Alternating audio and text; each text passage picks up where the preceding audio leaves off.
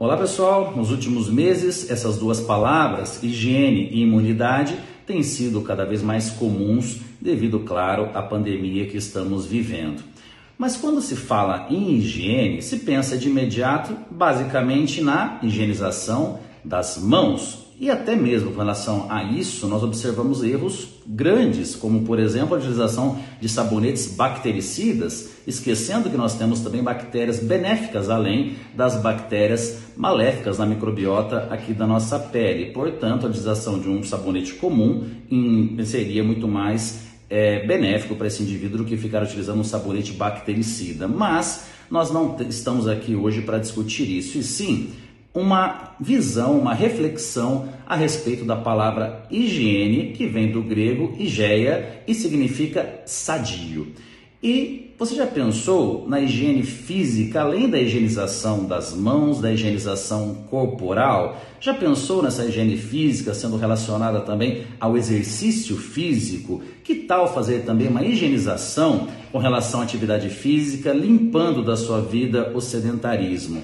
Da mesma maneira, você fazer uma higiene alimentar, mudando seus hábitos alimentares de uma maneira a torná-los mais sadios, limpando aqueles alimentos inadequados com uma periodicidade grande na sua rotina.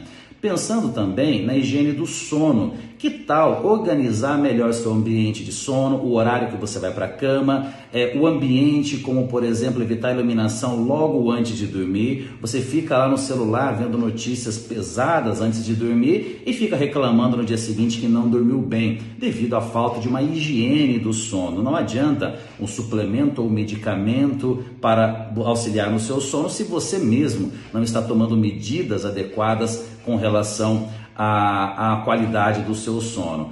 Higienização também nas suas relações pessoais, evitando pessoas tóxicas, seja relacionamento de namorado, namorada, etc.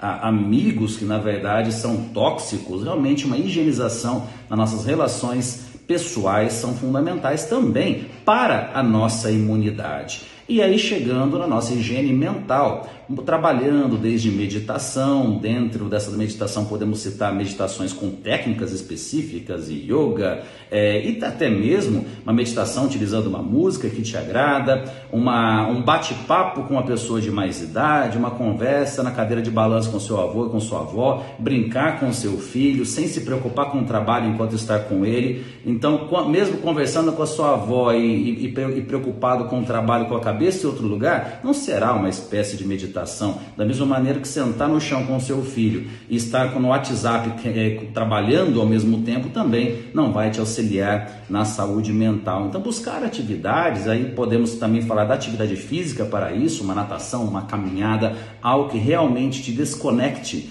de tantos problemas, de tantas pressões, de tantas incertezas, isso também fará uma higienização mental que também vai de encontro com a imunidade, porque se a sua saúde mental não está adequada, vai acabar interferindo na sua saúde hormonal, na sua saúde intestinal, intestino é nosso segundo cérebro, e tudo isso vai refletir também numa queda da sua imunidade. Então, quando a gente relaciona higiene e imunidade, está muito além de simplesmente higienizar as mãos. Então nós temos que higienizar todos os aspectos relacionados aqui à nossa vida, porque lembrando, higiene significa ser sadio. Espero que essa reflexão chegue a vocês de uma maneira que ajude-os, né, de alguma forma ali a melhorar a sua qualidade de vida e a sua imunidade. Valeu, pessoal.